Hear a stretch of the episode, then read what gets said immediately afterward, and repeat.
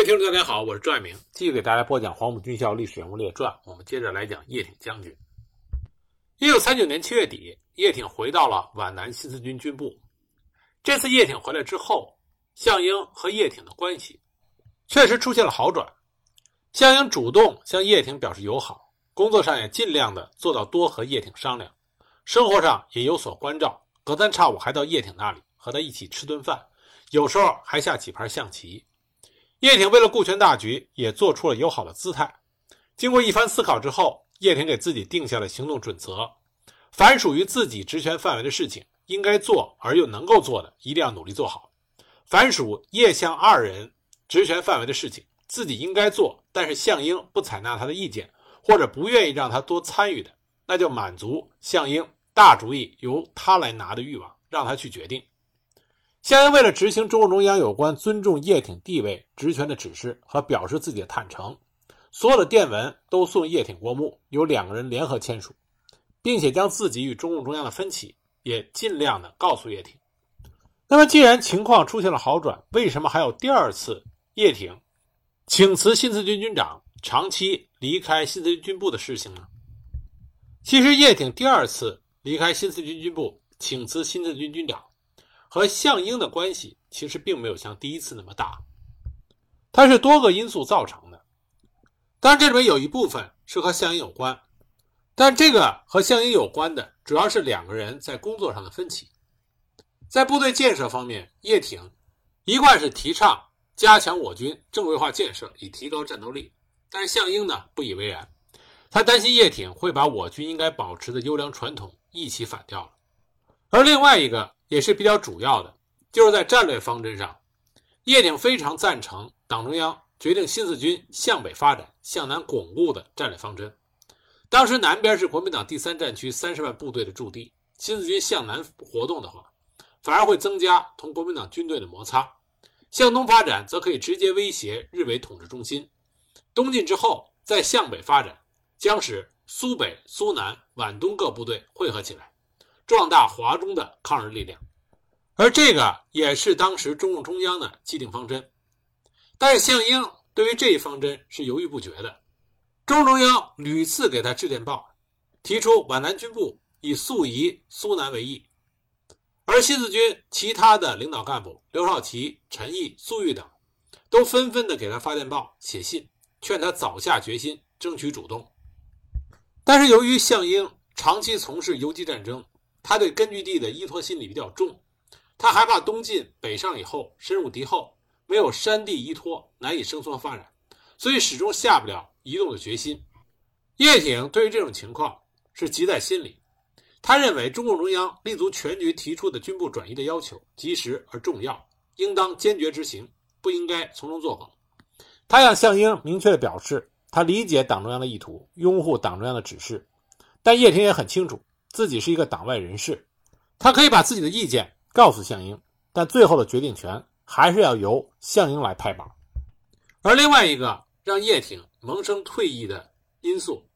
就是在于国共双方开始出现了比较激烈的摩擦。国民党的防共、容共、限共、反共的政策，使得叶挺这个本来是作为国共两党之间润滑剂的新四军军长，他的调解作用越来越小。这就让叶挺产生了比较严重的挫败感，觉得自己无能为力。叶挺的第二次长时间离开新四军军部请辞军长，发生在1939年9月上旬。他离开新四军部来到重庆，然后到了11月的时候，蒋介石召见了叶挺。叶挺到重庆的主要原因是为了解决新四军的编制经费问题，因此他一定要见到蒋介石。那么，蒋介石在召见叶挺的时候，他就埋怨叶挺，说：“你是本党任命的军长，但是你却没有很好的起到领导作用，光知道被人家要钱、要枪、要编制，你令我很失望。”那么，他向叶挺提出：“如果你愿意参加国民党，那我就批你的编制和经费；否则的话，一切免谈。”叶挺听后十分的气愤，当时就进行了回绝。他说：“我现在什么党也不参加。”只想参加抗日救国。蒋介石看到叶挺已经不可能完成他的企图，所以就爽快地表示：“你离开也好，有比新四军更有意义的工作去给你做。叶挺这时候担心蒋介石真的会派给他一个差事，所以连忙告假回乡，为因公殉职他的弟弟叶辅平去办理丧事。获准之后，他回到澳门家中，但是他人在家中，心里却牵挂着面临困境的新四军，所以家中的事情料理完之后，他就坐不住了。正在这个时候，他新四军的友人沈其震前来劝他回去，叶挺不愿意重回军部，他一个人回到了重庆，表示愿意为新四军的事奔走而交涉。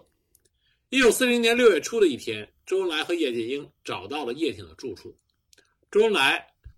循循善诱，同时转达了党中央的理解和关怀，这再一次打动了叶挺。为了抗日大局，他表示愿意重回军部。周恩来立即以叶挺的名义给蒋介石写了一封信，表示不想辞职，愿意回到军部继续工作。就这样，在离开军部十个月之后，叶挺在袁国平的陪同下，再次回到了皖南的新四军军部。叶挺是在一九四零年五月。回到了新四军军部。那么，一九四零年十月，日寇为了掌控长江沿线的交通要道，消除新四军对南京和芜湖的直接威胁，向皖南发动了规模空前的第二次大扫荡。而这次反扫荡作战，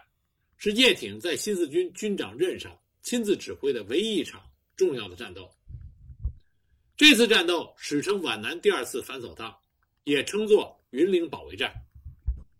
一九四零年十月二日，日军第十五、第十七师团和第幺幺六师团各一部，共一万多名步兵、骑兵、炮兵的联合部队，在飞机的掩护下，分三路向皖南扫荡。第一路日军向繁昌、黄埔进犯，企图扫清新四军外围防线；第二路日军经鹅岭直扑南陵的三里店；第三路日军逼近南陵。敌人的野心昭然若揭，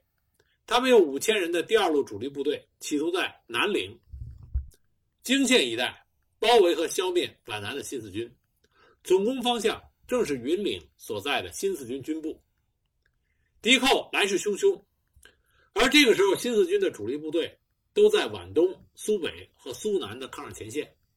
当时驻防云岭的新四军真正的战斗部队只有第一团、第三团。和军直属特务营，还有教导总队的一千多名学员，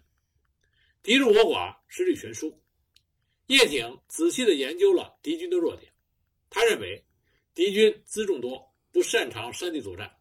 我们可以层层堵截，伺机反击。他身先士卒，预备亲率部队前往云岭以北的听潭迎击敌人，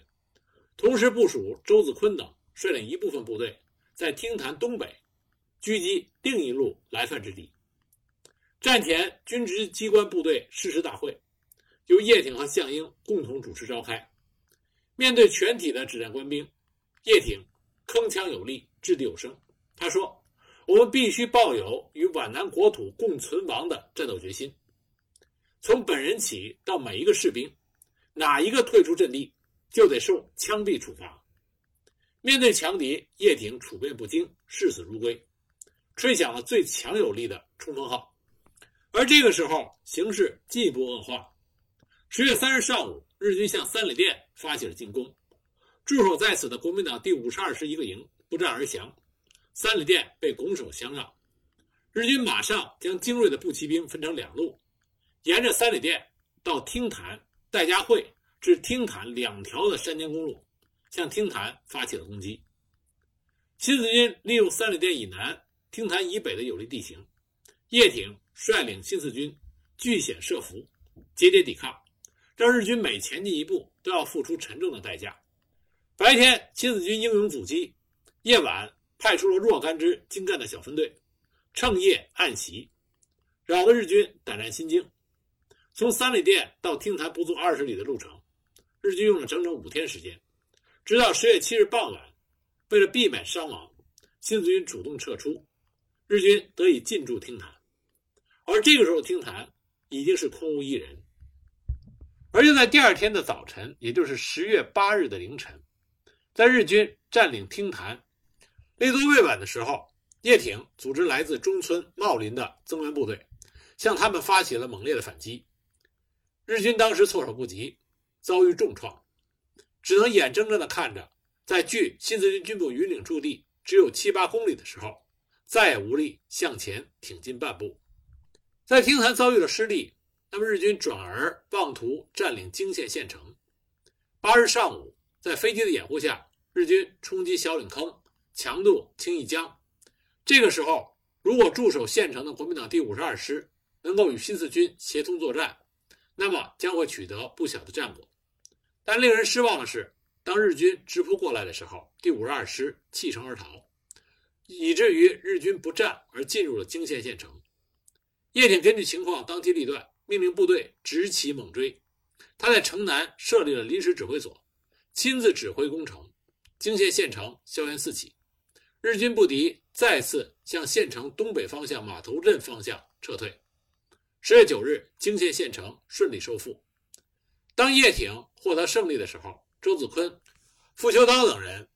率领的另一部分部队在汀潭东北也大败了敌军，迫使敌人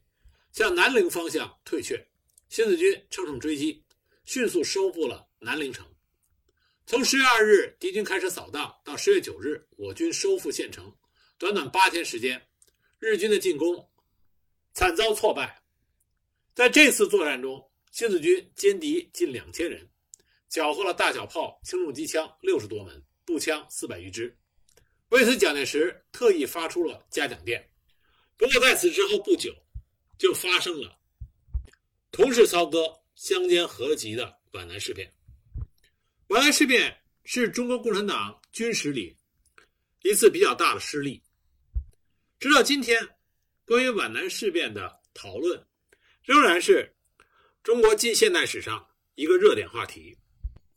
要搞清楚皖南事变，首先要知道当时的大背景。那么，关于皖南事变的大背景，很多了解历史的朋友分成两派：一派呢认为是蒋介石和国民党破坏抗日统一战线，提出了防共、限共、容共这些对中国共产党不利的政策。那么，另外一派的意见呢，认为新四军虽然归于国民政府战斗序列，但是不听从调遣，擅自扩充部队，擅自离开被指定的活动区域。这两种说法都有历史依据，也都有一定的道理。但是，我们要清楚的看到，新四军与国民党部队这种矛盾的激化，有着它。历史的渊源。三年游击战争，红军游击队和国民党部队结下的血海深仇，不是可以轻轻松松的一笑泯恩仇的。尤其是双方面已经被彻底破坏了信任，很难在短时间之内重新建立起来。而在缺乏信任的大前提下，弱小的一方一定会想尽一切办法。扩充自己的实力，这样才能自保，才会有安全感。求人不如求己。而新四军所在的地域和八路军又有很大的不同。八路军主要在西北、华北、山东地区，而这些地区的国军部队主要都是以前的地方派系，因此在摩擦过程中，双方都有保存实力的愿望。而新四军则不同，与新四军产生矛盾的大部分都是蒋介石的嫡系，这就造成国共双方的摩擦，无论从激化的程度还是速度，新四军这边都远远的超过了八路军那边。新四军在编制上属于第三战区司令长官顾祝同领导，但实际上新四军是听命于延安的中国共产党领导下的武装。毛泽东明确的要求，不受国民党的限制，超越国民党所能允许的范围，不要别人委任，不靠上级发饷，独立自主的放手的扩大军队，坚决的建立根据地。因此呢，新四军与毗邻战区的留守国军屡次发生摩擦，互相经常有数百人规模的小型武装冲突。毛泽东曾经明确的指示新四军所在的中共东南局。在江苏境内，应该不顾顾祝同冷心、韩德勤等反共分子的批评、限制和压迫，西起南京，东至海边，南至杭州，北至徐州，尽可能迅速的，并有步骤、有计划的将一切可能控制的区域控制在我们手中，独立自主的扩大军队，建立政权，设立财政机关，征收抗日捐税，设立经济机关，发展农工商业，开办各种学校，大批的培养干部。当时中共中央认为，要开辟苏北，最大障碍就是国军的韩德勤部，因此，中共中央中原局书记刘少奇建议从华北调八路军一部南下，并且命令江南的陈粟部队北上进入苏北。所以，新四军在扩大抗日根据地的过程中，是和同一战区的国民革命军，也就是国军部队发生了武装冲突，这是事实。皖南事变和之前发生的黄桥战役、曹甸战役。是密不可分的。当时江南的抗日态势是这样的：苏北，韩德勤担任江苏省政府主席，省府设在阜宁；苏南地区是顾祝同第三战区司令部所在地，很多游击队，包括新四军在此活动。新四军控制着长江以南，从南京到常州一带地区，而长州以东到上海一带是忠义救国军控制。名义上呢，司令官是戴笠。在上海郊区和黄浦江对岸一带游击，由青帮和洪门组成，暗杀间谍和汉奸。一九四零年七月，江南的新四军突然渡江，挺进苏北，占领了黄桥。那么紧接着就爆发了黄桥战役。黄桥战役中，新四军击败韩德勤嫡系部队约一万五千人，致使国军第八十九军中将军长李守维。战败溺水身亡，中将旅长翁达战败自杀，国军万余人伤亡或者被俘，这自然就引起了国民政府军事高层的震怒。因此，十月十四日，军令部将拟定的剿灭黄河以南匪军作战计划呈报给了蒋介石，准备集中第三、第五战区主力，第一步先肃清江南的新四军，第二步肃清所有黄河以南的八路军和新四军。但蒋介石担忧此举将导致苏北韩德勤部遭到新四军的报复，因此国民政府并不准备在新四军北移之前在苏北展开军事行动。我们这里要强调的是，军令部的这份剿灭黄河以南匪军作战计划，中共中央并不知情。熟悉皖南事变历史的很多朋友都知道，皖南事变新四军军部一度缓慢，项英犹豫不决。不能果断地执行北上的命令，这经常被认为是皖南事变遭到重大失利的主要原因。但我们仔细的思考一下，为什么要放弃皖南？新四军部如果过江北上的话，那就意味着中国共产党失去了在江南重要的战略支点。一九三七年十二月三十日，中共中央根据全国的形势，制定了关于长江南北作战部署。当时，向苏浙皖赣边的部队明确提出，以皖南为重心攻击，并准备攻击南京、芜湖、杭州、浙赣路以及湖口之敌；以陈毅支队置于皖南，以高敬亭支队，并准备增加一部置于皖北，把新四军军部和第一、二、三支队设在皖南。所以，我们可以看到，中共中央对于皖南这个战略支点。是极为重视的。一九三九年二月，中央确定的新四军发展方针中，规定的是向南巩固，明确是要坚持皖南，而不是丢掉皖南。因此，中共中央和项英之争，并不是要不要皖南的问题，而是如何在皖南坚持的问题。项英认为，如果军部撤走的话，皖南难以坚持。因此，在一九四零年十月二十八日，项英曾经致电给中央说明。如必要坚保皖南阵地，兵力不能减弱，而领导人要留一强者来统一指挥。如决定放弃皖南，则各方应积极准备，而不能形成顾此失彼等。应如何，请速示。当时中央回复项英的电文是这么说的：“你及皖南部队，或整个移苏南再渡江尾，或整个留皖南，准备于国民党进攻时向南突围，二者应择其一。”这个电文来往距离皖南事变发生只有两个月，也就是说，中央尚未明确项英和皖南部队是否要全部北移江北。放弃皖南对于中共来说是一个非常艰难的选择。所以说，彻底放弃皖南，这是国民党的愿望，而不是中国共产党的愿望。而新四军全部开赴于黄河以北，这是在一九四零年十月十九日，在黄桥战役之后，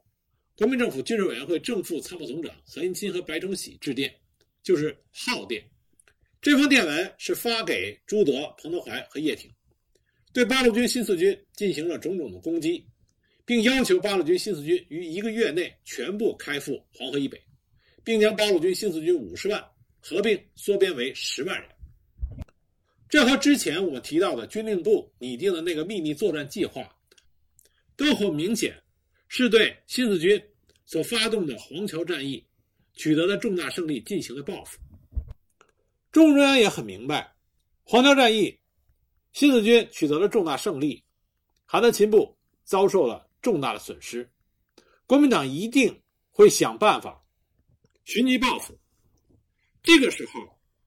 以国共两党军事实力的差别和地位的差别，中国共产党想的不是能不能躲开报复的问题，而是如何将报复的损失降到最小的问题。一九四零年十月九日，由毛泽东起草，以朱德、彭德怀、叶挺、项英的名义复电。这就是家电。电文是写给何应钦、白崇禧，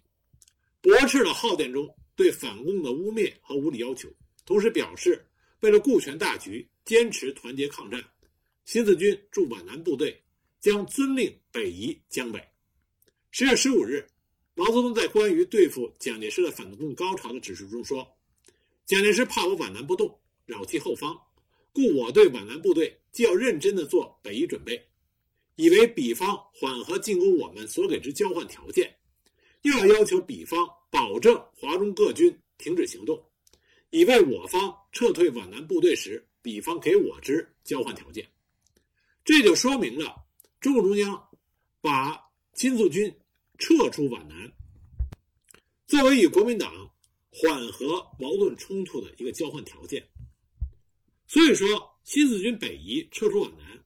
这并不是。有利于中国共产党新四军的发展，而是在逼不得已下被迫做出的妥协和让步。但是，既然是妥协和让步，能不能起到迟缓国民党对新四军、八路军进行报复的作用呢？这个问题的答案完全依赖于对当时局势的认识和判断。因此，项英和中共中央的分歧所在。正是在于双方对于局势的认知和判断不同。客观的说，即使新四军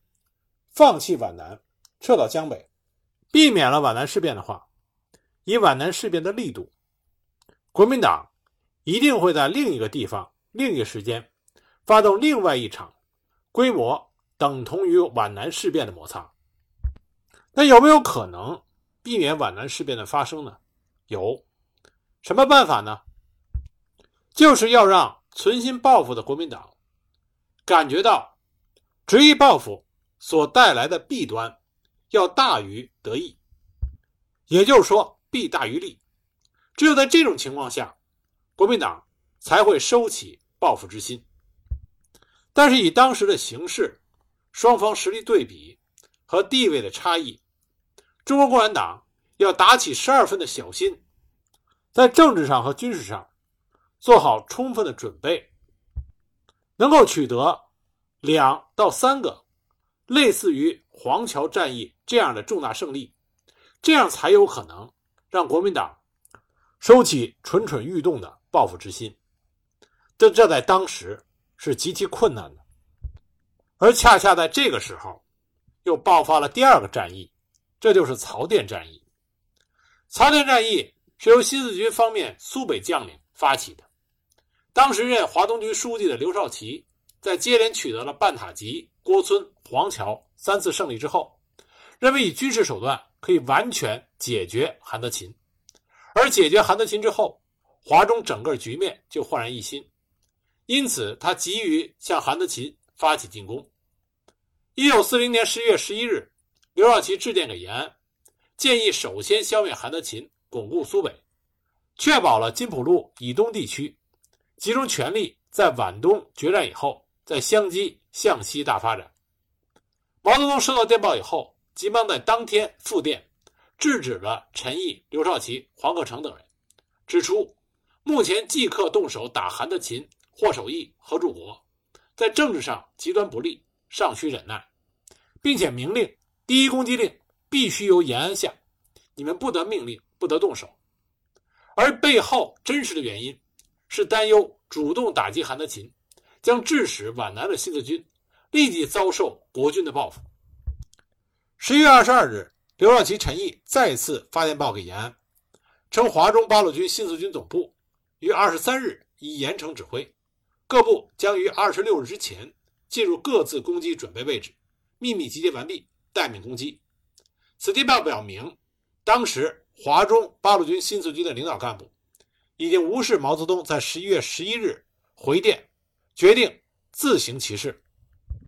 那么这也无可厚非，因为战机稍纵即逝。当时韩德勤在经过黄桥战役的打击之后一蹶不振，这个时候如果能够乘胜进击，那么华中局势大定。因此，我们可以说刘少奇、陈毅、黄克诚等人的战役发起愿望，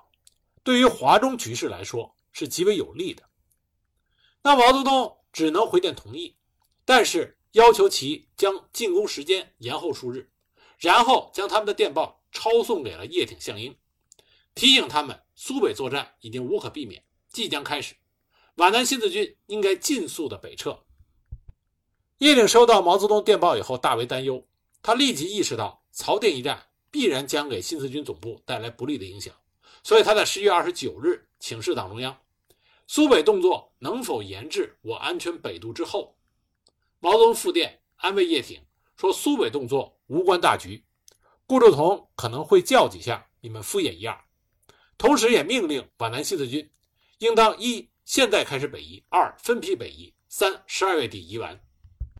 从毛泽东的复电我们可以看到，毛泽东他心里对局势的发展已经有了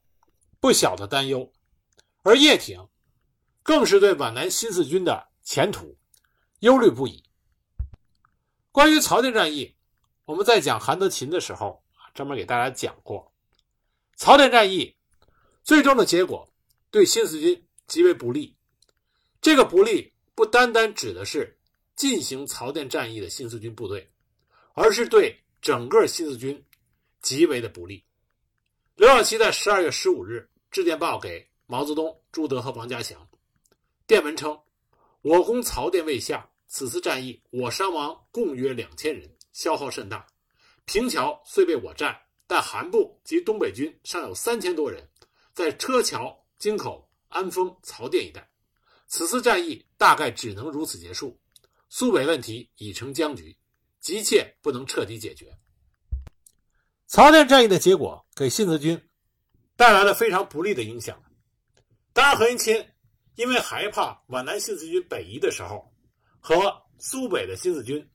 对韩德勤共同作战，因此，他下令不允许皖南新四军在苏南北渡，也就是不许在镇江北渡，而另外给予了规定路线，以免新四军直接参加对韩德勤部的攻击。而这种改变，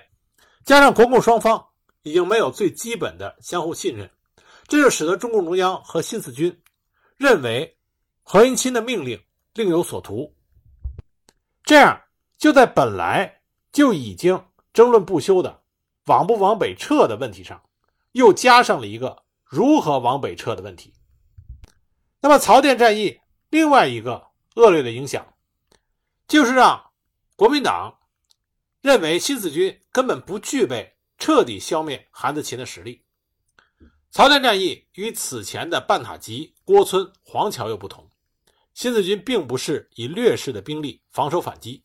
而是集结了优势兵力进攻国民党部队，结果没有达到预期的战果。这既让国民党增加了自身的信心，同时也让中国共产党没有办法把韩德勤作为与国民党讨价还价的筹码，这就使得局势进一步向不利于新四军的方向发展。那在此之后，因为中共中央和新四军军部